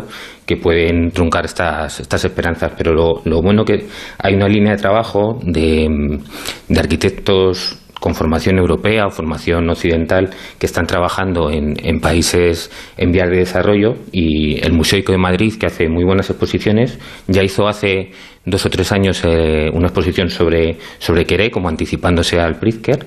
Eh, también se anticiparon al Pritzker de RCR en su momento y ahora hay una muy interesante de una arquitecta alemana que se llama Anna Heringer, que trabaja con las mismas premisas que Queré, el uso de la tierra como material, el trabajo en la comunidad, los edificios públicos que dignifican su uso y estos son en, en Bangladesh. Entonces, uh -huh. bueno, pues yo creo que estamos de enhorabuena que se premie esta arquitectura para potenciar eh, los valores de, de, la arquitectura tradicional y que se, a través de la arquitectura se mejore la sociedad. Bueno, está muy bien que la arquitectura se adapte al terreno donde, donde tiene que ubicarse, ¿no? Porque hemos estado viviendo de diseños nórdicos en países mediterráneos y esto ya se ha pasado de moda, ¿no? Claro, claro, y en países africanos, pues esto decía Quere que su colegio pues era de bloques de hormigón con chapas metálicas en el techo y que claro que era insoportable estar allí. Entonces, pues eh, claro, eh, intentó aprovechar los conocimientos que adquirió en Alemania, pues como de una arquitectura más moderna y, logró trasladarlo y con resultados estupendos. Hemos colgado en nuestra cuenta de Julia La Onda eh, fotos de los edificios de Queré, son preciosos. Es increíble el tratamiento de la, de la madera, ¿eh, David? sí. Un, verdadero. Sí, sí, claro. Aprovechan. Una de organicidad muy pegada al, contexto. claro, el adobe lo, fabrican allí mismo eh, y, bueno, pues tratan de aprovechar al máximo esos recursos. Claro, la madera y el, y el adobe, claro, efectivamente. Muy bien, pues, pues muchas gracias por resaltarlo, porque realmente ha sido una de las grandes noticias de, de la semana. También una de las series más vistas en en Netflix estos días es la que todo el mundo, bueno, preguntan, ¿quién es Ana? No sé si ustedes saben quién es, pero Noelia Danez nos lo va a contar y además va a recomendar esta historia. ¿Quién es Ana Noelia? Bueno, eh, la serie de Netflix la protagoniza Julia Garner y Anna Chlamsky. Eh, Julia Garner es muy conocida por la serie Ozark, que yo sé que es una actriz que gusta muchísimo. Y Anna Chlamsky la recordaréis de My Girl. My Girl 1, My Girl 2, mi chica. es mi chica, pero ahora tiene 41 años ya. ha crecido, sí, sí ha crecido. una niña pequeña. Él, también ha crecido. sí, creo que tenemos un poquito el tráiler, ¿no? Para escuchar. I might have a story. Her name is Anna Delvey. Or Anna Sorokin, no one's sure. She's either a rich German heiress or she's flat broke. The charges are insane. Es una serie que está basada en una historia real. Eso es, está basada en la historia de Anna Sorokin, que es una joven nacida en Rusia en el año 1991, el año de desintegración de la Unión Soviética, en el seno de una familia humilde que se traslada a Alemania en el año 2007, a colonia, a vivir en Alemania pues, eh, como inmigrantes. Entonces, ella yo creo que encaja muy mal por lo que se ve y se va reconstruyendo en la serie su condición de inmigrante, porque en Alemania hay una gran xenofobia hacia los rusos, igual que en otros lugares de, Europa Central. Tiene dificultades con el idioma, eh, se la desprecia por su condición de rusa, se considera, bueno, pues que no que no, que no está integrada. Y entonces trata de sobreponerse ella a todo eso pues a través de, de, una especie de ensoñación permanente pues con la lectura de revistas del tipo de Vanity Fair y Harper's Bazaar. Es una niña desde el principio muy interesada en todo lo que tiene que ver con la moda y con las apariencias y demás. Eh, tan pronto como puede ya se marcha a estudiar a Londres. En Londres eh, se aburre y entonces se marcha a París. Allí la contratan en una revista que se llama Purple y al poco la mandan a cubrir la Semana de la Moda de Nueva York. Y una vez que está en Nueva York decide quedarse. Y en muy poco tiempo ella empieza a codearse con la élite neoyorquina porque se hace pasar por una rica heredera alemana. Se cambia el nombre, deja de llamarse Anna Sorokin y empieza a llamarse a sí misma Anna Delvey. Y bueno, ella lo que se presenta como una empresaria. Eh, yo quiero resaltar esto. Yo no encuentro que esta chica sea sin más una estafadora o una timadora. Es eh, una joven que asume, digamos, el modelo eh, eh, de empresariado Silicon Valley, por decirlo de alguna manera, ¿no? Crea una marca que es ella misma, de la nada, porque se inventa, como os digo, hasta el nombre, y a través de las redes sociales, pues se monta una película sobre quién es ella, donde hay pues mucho de imaginación, eh, bastante de mentira, pero bienvenidos al capitalismo, ¿no? O sea, la cosa va un poco de esto. Ella proyecta una cosa muy megalomaníaca, que es la creación de una fundación o de un club exclusivo de arte contemporáneo eh, para lo que necesita muchísimos recursos porque trata de alquilar un edificio gigantesco en Nueva York, el Church Mission House, y bueno, está a punto, a punto de lograr que le dé un crédito millonario el Citibank, que consigue que la amadrinen o apadrinen pues gentes como Gabriel Calatrava, mira tú, eh, por dónde, o Macaulay Culkin, o el chef Daniel Rose del EQQ, es decir, creen en ella, creen en ella. Más allá de que se crean su historia de rica heredera alemana, de que tiene un fondo fiduciario que justificaría la concesión de un crédito millonario, más allá de eso, creen en ella como empresaria, digamos, y como figura, bueno, que se desenvuelve bien y que, y que presenta, digamos, las habilidades y, y, la forma de ser que se requiere en el Nueva York de los negocios, ¿no? ¿Y hasta este dónde siglo. lleva sus mentiras? Uy, tan lejos como la dejan. Entonces ella, bueno, pues contrae deudas importantes, sobre todo con hoteles. Es verdad que siempre que puede pero hay momentos en los que no tiene dinero, no tiene liquidez y entonces no paga. Se va de viaje con una amiga que trabaja en Vanity Fair y que después también va a hacer negocio contando esta historia y la deja un pufo de sesenta y pico mil dólares que la amiga tiene que asumir finalmente y sobre todo ella lo que, lo que gestiona es un crédito, como os digo, millonario con, con el City National Bank y con, y con Fortress, que están a punto de dárselo, pero no se lo dan pero no se lo dan, ¿eh? o sea, quiero subrayar esto.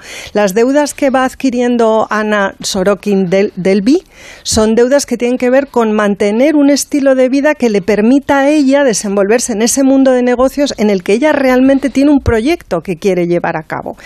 Bueno, todo esto termina, como os podéis imaginar, muy mal. La arrestan finalmente en el año 2017 por defraudar 275 mil dólares. Pues Espero sobre... no estar haciendo spoilers, que si no nos no, van a llover no, las críticas. Me, lo, me han dicho, he visto en Twitter, no hagas spoilers, pero es que toda la semana ha sido noticia en Adelby porque están a punto ahora mismo de deportarla a Alemania. Entonces la historia está contadísima y bueno, no, no la destripamos, es una historia real. Y ya digo que ella es noticia justamente esta semana, porque ahora os iba a comentar, la detuvieron en el año 17, le, le imponen una pena absolutamente desproporcionada, después volveré sobre este asunto, pero un año más tarde vuelve a bueno, la sueltan, pero luego después la vuelven a, a detener porque no tiene el pasaporte en regla. Y ahí es cuando empieza el proceso de deportación que, como os digo, está a punto de culminar justamente esta semana. ¿Y cómo se convierte esta historia real en una serie de Netflix? Bueno, esto es lo que a mí me flipó. Yo mientras veía la serie decía, ¿cuánta pasta ha pagado Netflix para poder hacer esto? Porque mm. claro, o sea, estábamos viendo una historia real de una tipa que, más allá de, como digo, si es timadora o estafadora, lo que desde luego es una gran empresaria de sí misma, habrá cobrado, ha cobrado muchísimo dinero, ha cobrado un montón de dinero mientras estaban preparando el guion, ella ya estaba cobrando dinero. Está encarcelada, ¿no? Mientras estaba en prisión. Mientras estaba en prisión ya le estaba transfiriendo Netflix mucho dinero. Netflix ha contado que 320 mil dólares, yo me imagino que bastante más. Y la que también ha ganado muchísimo dinero es la periodista que destapó la historia, que ya en su día eh, pues ganó pasta con ella y que es el papel que hace la de Michael. Eh, además la han contratado en la serie de guionista. O sea, quiero decir que aquí han hecho bastante, han hecho caja todas. Pero eh, a la pobre Ana Sorokin, yo es que la tengo mucha simpatía, eh, no le han dejado cobrar la pasta porque han activado una ley hijo de Sam en el estado de Nueva York. Las leyes hijo de Sam son leyes que en, distintos, los distintos estados de Estados Unidos se activan para impedir que los delincuentes puedan eh, beneficiarse económicamente con sus delitos, de manera que no va a haber ni un duro. Entonces está ahora sin dinero y a punto de ser deportada a Alemania. Mm. Uf. Sí. Dice Nacho, dice Nacho Viloque en Twitter, dice, ¿quién es Ana? La hermana del pequeño Nicolás. eh, bueno. Mm, yo creo que es un poco diferente. Mira, vamos a escuchar a la Ana de verdad. ¿Vas a empezar a decir la verdad? Porque no parece que es lo que hayas hecho hasta ahora. Vamos a intentarlo otra vez. Cuando estés listo empezamos. ¿No puedes reconducir tu vida? ¿Qué quieres decir? Sí que puedo. Puedo hacer lo que quiera. ¿Cómo puedes tener la conciencia tranquila? ¿Cómo no voy a tenerla? Explícame eso. Es difícil de explicar. No me siento culpable, solo eso. No hay mucho que explicar. Qué bien haces, Nuria, la voz superpuesta. Pero me he Nos ha quedado. hecho- Nos ha hecho una Ana fantástica, Nuria Torreblanca. Me ha encantado, muchísimas que gracias por En- hacer en- esto. Entonces, ¿tú, tú crees, Te voy Noelia, a poner deberes, Nuria. Ponme, ponme, yo encantada. que, crees, Noelia, que ahí hay una cierta paradoja, ¿no? Porque Total. tú no la ves como una estafadora, No, no, no, aunque no. haya dejado unos pufos importantes. Bueno, ha dejado unos pufos importantes porque tenía problemas de liquidez. ¿Qué empresario a ese nivel no los ha tenido en algún momento? Ah, aparte, siempre queremos Claro. a los malos, ¿no? Claro, no, o sea, yo lo que creo es que a ella le han penalizado por ser joven, mujer y rusa, porque ella no ha hecho operaciones financieras que no hayan hecho otros, ya digo, en el contexto de Silicon Valley, esto es el pan nuestro cada día. Ella ha inventado una empresa que es una marca, que es Anadelvi. Y realmente su propósito no era quedarse con el dinero y gastárselo en cocaína, o sea, su propósito era desarrollar un proyecto empresarial. Eso es el capitalismo Silicon Valley. Lo que pasa es que les ha molestado mucho que, como digo, una mujer Mm. joven y rusa, extranjera y además rusa, que mucha xenofobia ruski en Estados Unidos también, Mm. haya ido a hacer lo que ellos hacen e incluso hacerlo mejor, porque realmente les convenció absolutamente a todos ellos. O sea, si no es, bueno, pues porque en los hoteles iba dejando esas deudas y empiezan a detectar algunas irregularidades en la documentación que presenta, pues probablemente no se hubieran dado cuenta. Y probablemente el negocio que ella quería emprender, pues hubiera salido bien, porque tiene inteligencia y tiene talento para sacar las cosas adelante. Lo que es- personajazo, ¿eh? Lo que es evidente es que el dinero llama dinero, quiero decir, que tú Exacto. necesitas dinero para conseguir ganar dinero, en según qué eh, Si no, no ambientes, evidentemente, ¿no? Exacto, eso es lo que ella va buscando, ¿no? Una oportunidad. O sea, eh, Estados Unidos es la tierra de promisión, incluso en el tiempo del capitalismo global. Y luego, ya como última nota, una rusa joven nacida después eh, de la Unión Soviética, me parece que también describe eh, una sociología, ¿no? De una sociedad eh, que está en un proceso de transición en cuanto a los valores, ¿no? Y entonces adopta valores, bueno, pues tan extraños y enajenantes como estos, ¿no? Pero ¿y quién no? Si el mundo ahora es así, ¿no? De feo.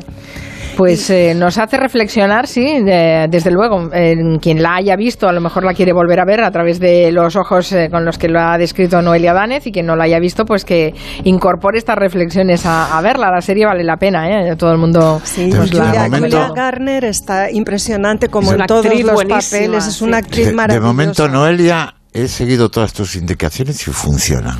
Estoy Vale. esperando que te equivoques. Hombre, vale. tampoco hace falta. ¿eh? que estés al acecho. Estoy aquí con mi puñal. No, pero tú me contarás, tú me contarás. Yo, yo creo que está interesante, o sea, es verdad que yo la miro desde un ángulo muy concreto, pero es que las cosas se han de poder ver también, ¿no? Desde las... Pinta bien, pinta Sí, sí, abrir el ángulo, Claro, el gran angular, poner el gran angular porque las cosas nunca son blancas o negras, tienen, es. están llenas de matices, está, está bien. Eh, vamos a hacer una pausa, pero os voy a dejar deberes en esa pausa y también a los oyentes, que recordemos esas lecturas de instituto que nos formaron, la- para bien y para mal, porque no todo lo que leímos eh, a lo mejor nos gustó especialmente, no lo sé, no sé. Eh, a, a ver, que Hablamos, nos- hablamos. hablamos en una pausa. En Onda Cero, Julia en la Onda. Con Carmen Juan. La ley de tráfico y seguridad vial ha cambiado. Cambiamos las normas porque la forma de movernos también lo ha hecho. Por eso ahora, si no llevas puesto el cinturón, puedes perder cuatro puntos. Nuevos tiempos, nuevas normas. Dirección General de Tráfico, Ministerio del Interior, Gobierno de España.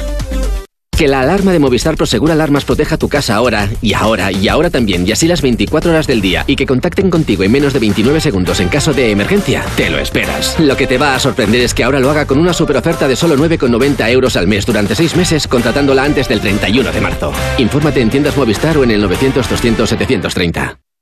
Líder y lo más visto de la noche del viernes. Uno de los retos más complicados de esta noche. Quiero mucho espectáculo. tiemblan las piernas. El desafío. Hoy a las 10 de la noche en Antena 3. La tele abierta. Ya disponible en A3 Player Premium. ¿Nervioso? Tranquilo, toma Ansiomed. Ansiomed con triptófano y vitamina B6 contribuye al funcionamiento normal del sistema nervioso. Y ahora también Ansiomed Mente Positiva. Ansiomed, consulta a tu farmacéutico o dietista. Viaja con Costa, ahora con excursiones incluidas desde 699. Sí, ya. Y luego te cobran todo como extra. Comidas, aperitivos, hasta el zumo de frutas. ¿Nunca has viajado con Costa? Pues no. La oferta Super Todo incluido sí incluye todo. Comidas, bebidas, tasas de embarque y excursiones. Llámanos gratis al 900-293-254. Costa, Believe Your Eyes. Oye, Juan, si vendemos el piso por menos de lo que nos costó, ¿tendremos que pagar la plusvalía municipal? Pues no lo sé. ¿Y a quién podemos preguntar? A Legalitas. Mi amigo Carlos dice que merece la pena. Le han ayudado con su divorcio. Les llamamos. Adelántate a los problemas, hazte ya de legalitas. Y ahora por ser oyente de Onda Cero y solo si contratas en el 900 661 ahórrate un mes el primer año. Ahora practicar tu deporte favorito y equiparte tiene su recompensa en el corte inglés. 20% de regalo en todas las compras en textil, calzado y complementos. Si lo tuyo es el running, el trail, El fitness, el pádel, el golf. la natación o el yoga, del 17 al 27 de marzo saldrás ganando. Podrás canjear tu bonificación hasta el 3 de abril en compras superiores a 50 euros. Tu deporte en el corte inglés.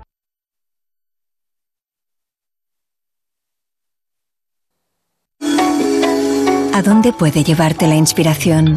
Muy lejos. Con la gama SUV de Kia desde 14.100 euros. Financiando con Banco CTLM hasta el 21 de marzo. Consulta condiciones en kia.com. Kia, descubre lo que te inspira. Ven a Takay Motor, concesionario oficial Kia en Fuenlabrada, Móstoles y Alcorcón o visítanos en takaymotor.com.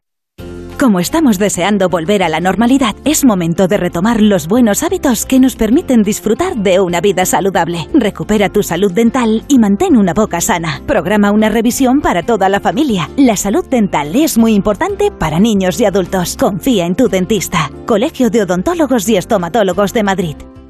Compramos tu Rolex de acero de los años 70 y 80. Especialistas en Rolex desde hace 30 años. Compramos tu Rolex de acero de los años 70 y 80. Pagamos el mejor precio. Compramos tu Rolex de acero de los años 70 y 80. 915346706. Plaza San Juan de la Cruz 9. 915346706. No lo olvides. Compramos tu Rolex de acero de los años 70 y 80. ¿Sabes que la Navidad no ha terminado? La hemos dejado en pausa hasta que no leas. La señora Potter no es exactamente Santa Claus. Ganadora del premio Ojo Crítico, las librerías recomiendan y finestras de narrativa. La señora Potter no es exactamente Santa Claus, de Laura Fernández.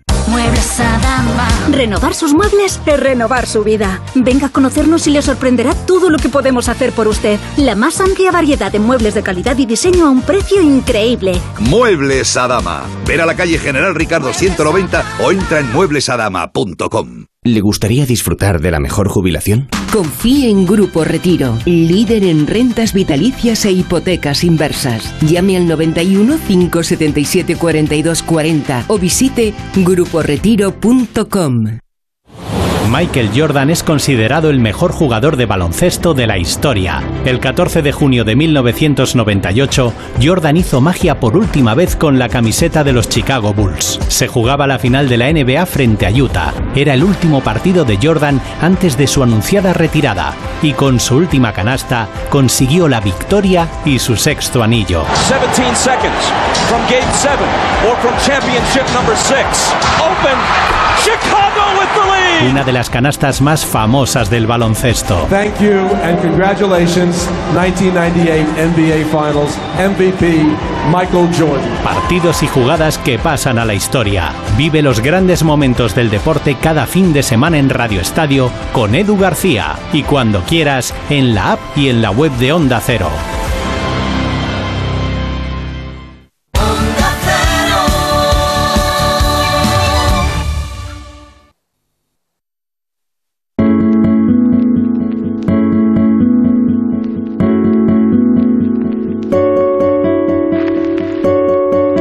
Hablamos de esos libros que han formado nuestro gusto por la lectura desde el instituto, pero antes vamos a hablar un momentito de una cosa que seguro que nos pasa a muchos de nosotros.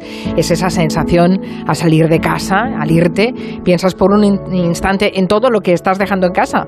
Claro, porque a veces te vas y la casa se queda vacía o se quedan tus hijos, eso da igual, no podemos evitarlo, las personas y las cosas nos importan.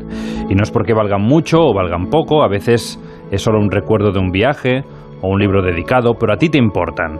Seguro que si ya lo has oído antes, pero si para ti es importante, protégelo con una buena alarma. Y si llamas a Securitas Direct al 945 45 45, seguro que te la dejan instalada hoy mismo. Y mañana saldrás de casa mucho más tranquilo. 945 45 45. Quando penso che te fugges, negra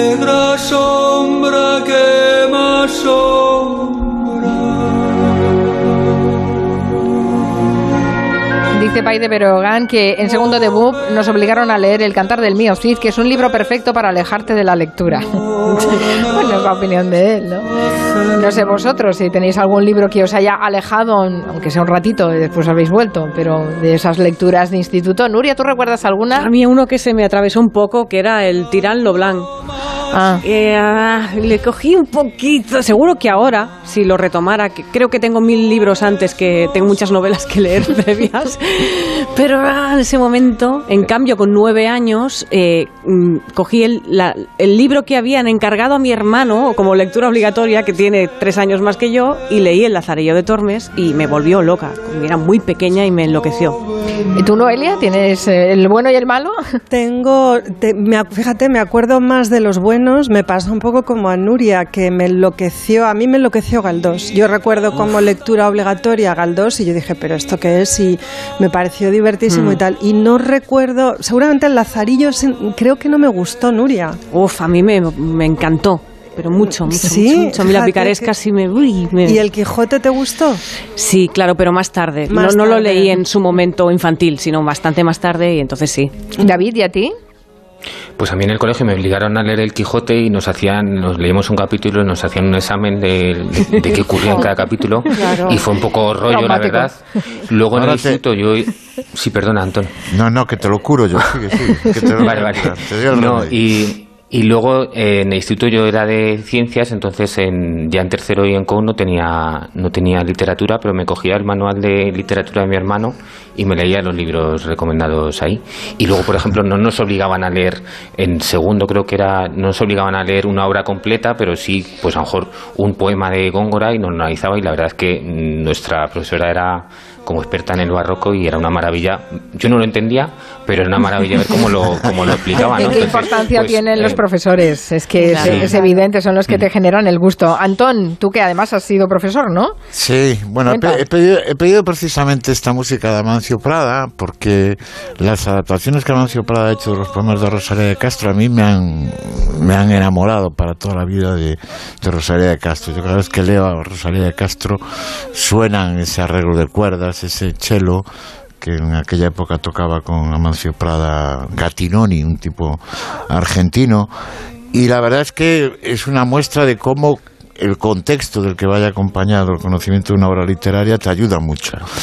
Contamos esto a propósito de que, como también cita nuestro Miki Otero en su artículo El Plinto de las lecturas obligatorias, se ha publicado estos días un estudio de la Fundación Germán Sánchez Ruy Pérez, que era el, egregio editor de, Anaya, que dice que el, índice de lectura entre el estudiantado entre ca- 15 y 18 años baja un 24, baja 24%. Es decir, es un dato de que posiblemente eh, la, la gente en los institutos, más que amar la literatura, comienza a odiarla y, si acaso, con buenas razones. ¿no? Yo siempre odié este sistema de las lecturas obligatorias, odié eso que te hacían que hacer, que era el comentario de texto, que me parecía una barbaridad. O sea, la parodia del comentario de texto es subraya la, subraya la palabra patata y coméntala con tu compañero. Cosas así, ¿no? Pero Obviamente- eso mola mucho. Lo pasaríamos genial haciendo ese comentario. No, no, es difícil, no. es difícil llegar al final con eso. Eh, digo esto porque es difícil seducir a una juventud que vive entre pantallas y redes sociales para que llegue a la literatura. Yo tuve el síndrome también de este odio, pero me lo curó un magnífico profesor de literatura que tuve en lo que era nuestro COU, un escritor gallego, Méndez Ferrín, y era precisamente, David, el, el Quijote. Yo había hecho un trabajo unos años antes que me habían encargado y me había tenido que leer un rollo de Unamuno que decía que el Quijote en realidad había un personaje único que era el Quijancho, una simbiosis entre Sancho Panza y Alonso Quijano y que eso era el Quijancho, ser favor, español. bueno, eso era el ser Quijancho. español y no sé qué. Bueno, acabé aborreciendo a Unamuno, al Al Quijancho. Quijancho Pero. Méndez Ferrín en cómo me explicó que el Quijote lo que es es una gran novela de humor y una novela de aventuras Sí, y con ese espíritu libro la leí, es decir, de hecho hay grabados de la época que muestran encuentran a la gente debajo de los árboles leyendo libros y desternillándose de risa es porque leen, leen el Quijote. Después cuando yo ya tuve mi experiencia docente, me ah, sabía tenía buenos precedentes para no abusar de eso. Y recuerdo que a mis alumnos de literatura gallega yo les obviaba, eh, bueno, en la literatura gallega no hay clásicos eh, posteriores a, la poesía medieval, no hay, no hay siglo de oro, son para nosotros nuestros siglos oscuros, pero yo les hacía una gran lista de muchísimos libros para los que escogieran. Les pedí únicamente que cada evaluación leyeran uno y que me escribieran una página de, de lo que les había parecido. Y eso era el único examen que tenían y lo que les evaluaba. Bueno, lo pasaban fatal y eso que yo les daba un montón de, de, opciones para, para, escoger. Aparte, en, en, la literatura gallega ocurre algo que es, eh, Manolo Rivas comenta con ironía, que por ejemplo en la poesía, eh, todos los profesores, casi todos, todos los poetas gallegos han sido, somos profesores de, instituto, menos Alfonso X el Sabio y Avilés de que era rey, y Avilés de Taramancos, que fue un gran poeta que murió en los 90, que era tabernero, ¿no?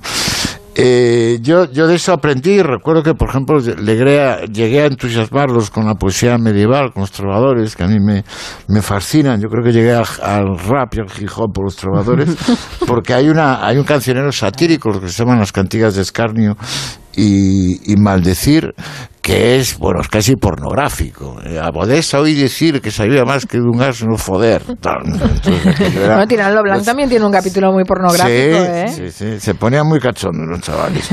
eh, a propósito de, esta, de este debate que ha estado en los periódicos este, estos días, se cita el ejemplo de Francia. En Francia lo que están haciendo ahora, que está muy bien, es marcar lo que se llaman itinerarios temáticos. y el ejemplo es bastante, bastante contundente. Por ejemplo, el, el, el, rever del espejo, que es un universal, digamos, en, en la literatura. Y para eso le proponen a los alumnos que lean a Harry Potter o Lewis Carroll, Alicia en el País de las Maravillas, que es maravilloso, y lo confrontan con las pinturas del Bosco y de Dalí. Eso es un buen sistema, digamos, una buena idea. De, de, seducir a, a, a, los lectores más y lectoras más jóvenes.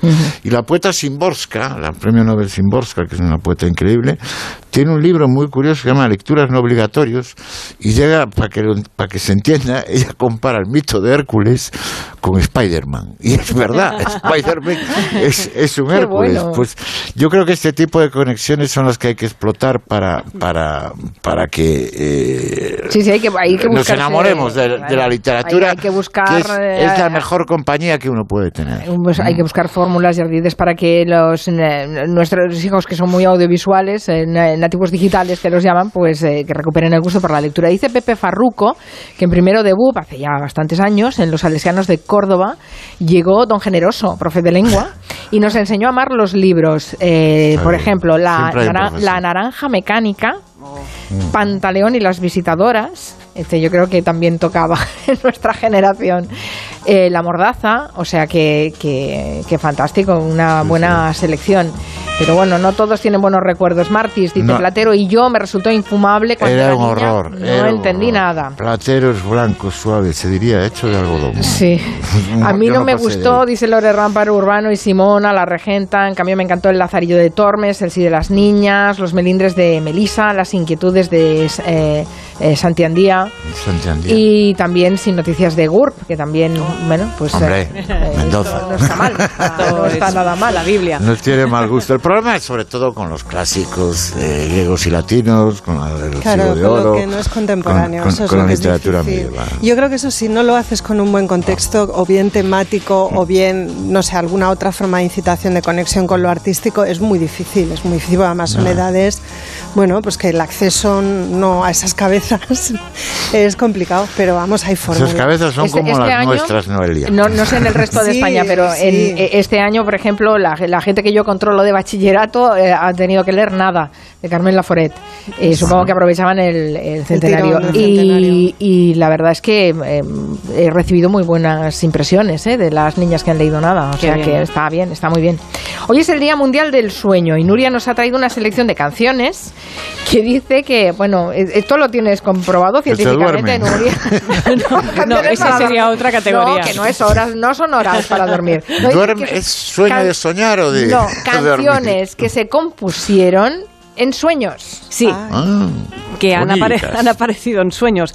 Eh, canciones que soñaron sus creadores, que parte de esas canciones aparecieron durante un sueño, ¿no? En la- es lo que llamamos la inspiración en fase REM. Y os lo voy a poner con cinco ejemplos. Vamos, tenemos que imaginar un poquito. Vamos a una primera noche, nos trasladamos a 1967. Jimi Hendrix ha pasado una noche toledana, la noche le confunde, le confunde un poco, pero al final el hombre, bueno, pues consigue dormirse y empieza a soñar. Hey yo,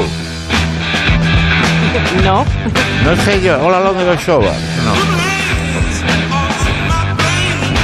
Ahí está Jimmy soñando que camina debajo del agua, que le envuelve una neblina morada, se despierta, pilla el primer papel que encuentra y escribe Purple Haze, que es justamente En lo su que caso, la calima era morada, Exacto, no. niebla, no era- calima no morada. No quiero ni pensar si Jimi. Hendrix hubiera amanecido en Murcia esta semana lo que habría escrito.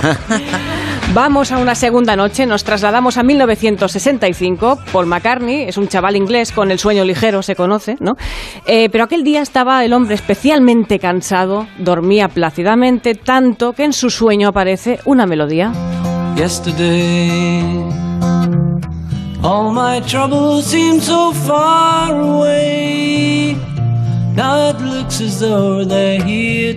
Se levanta a oscuras Paul, tropieza con los ácaros de la moqueta, recordemos que son británicos, se sienta en el piano y compone Yesterday.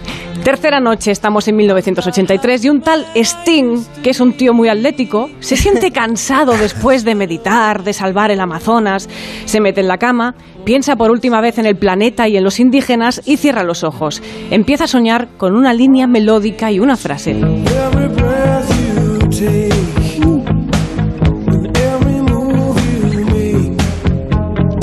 Yo creo que es lo mejor de Sting, ¿eh? Lo mejor, lo mejor. Eso, claro, Sting Bueno, se, ha le- eso y su pelo. se ha- se ha levantado. Y su torso.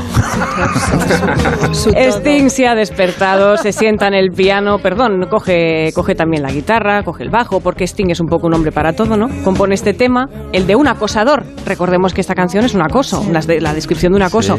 Porque Sting hace cosas buenistas, pero su naturaleza en realidad es mala, porque si no, no le habría salido esta canción. Vamos a... Profesor de lengua, Sting, ¿eh? Profesor de lengua. ¿Ves? Algo tenía que tener. Vamos a, a una cuarta noche, volvemos a 1965. Es de madrugada y estamos en una casa llena de gente.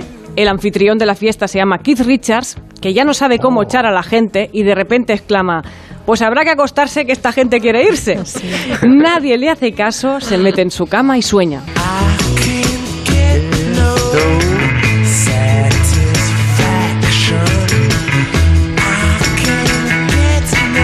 hombre farmacia.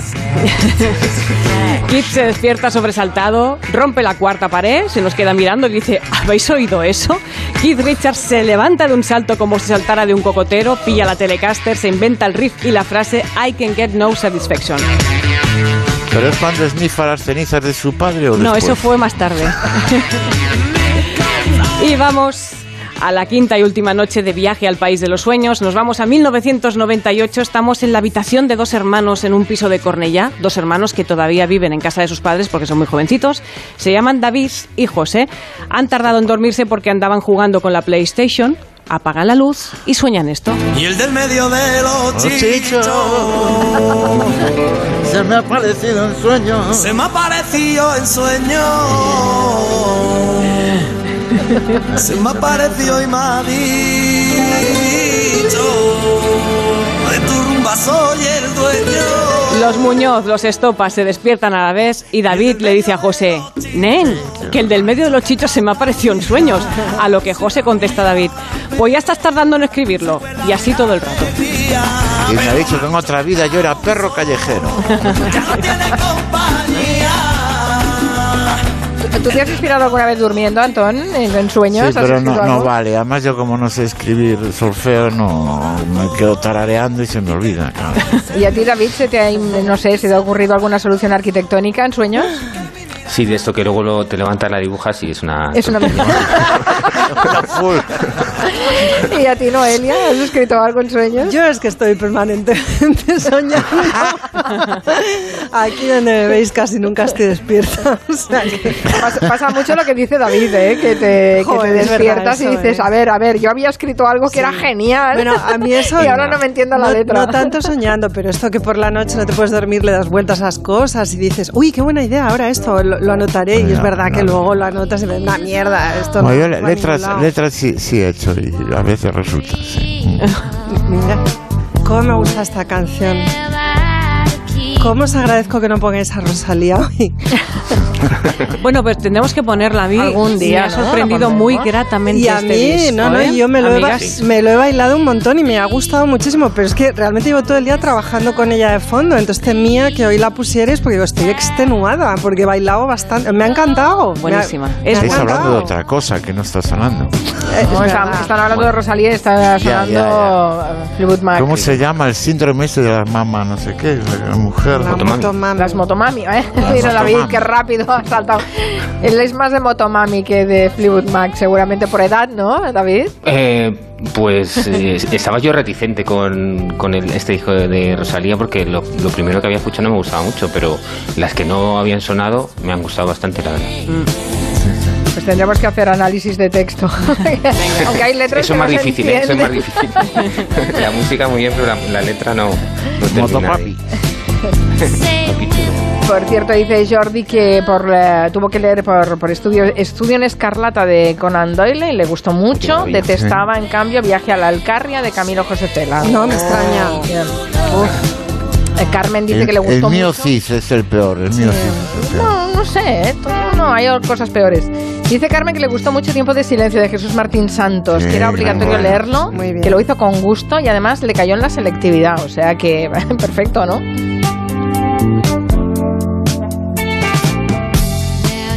Queríamos hablar con David de la, de la arquitectura en las ciudades eh, que estamos viendo bombardeadas en esa invasión de, de Ucrania por parte de Rusia. Es una arquitectura bastante parecida a la de Rusia y Ucrania, pero creo que merece la pena que lo dediquemos para otro día con un poco más de tiempo, porque casi que estamos yéndonos. Vale. Voy a No borrar acabará el la que he puesto porque pensaba que... Sí, yo creo que merece la pena dedicarle tiempo porque está bastante, bastante interesante. Eh, más allá de los valores arquitectónicos que se tengan, también nos podemos hacer una idea con las imágenes que nos están llegando de ese urbanismo que es muy típico de, Da mucha de esta rabia, zona, da sí. mucha rabia. la Y además es que es un urbanismo que no es solo de, Rusia o la Unión Soviética, sino que es como de todo el telón de, como todo el pacto de Varsovia, eh, tenía una- un paisaje común, ¿no? Efectivamente. Pues con eh, su permiso nos vamos a ir del Comanche Pero eso no bailando. se, esta se puede bailar canción, esto, ¿eh? Nuria. Claro Yo que estoy sí. bailando ¿Cómo, ahora cómo lo mismo. bailamos? Moviendo los hombros. Tú déjate llevar. Moviendo los hombros. sí. Pasitos cortos. Pasito Estoy corto bailando para- con Noelia. Yo estoy bailando con Antón, Antón. Yo bailo sola como Stevie Nicks, voy dando vueltas. Ella baila sola. Nuria baila. Con Yo un bailaré con sombrero- David, que con me lo tenéis ahí sombrero en Jaén. bueno, feliz fin de semana. Hasta Igualmente. el eh, lunes con Julio Otero. Adiós. Adiós.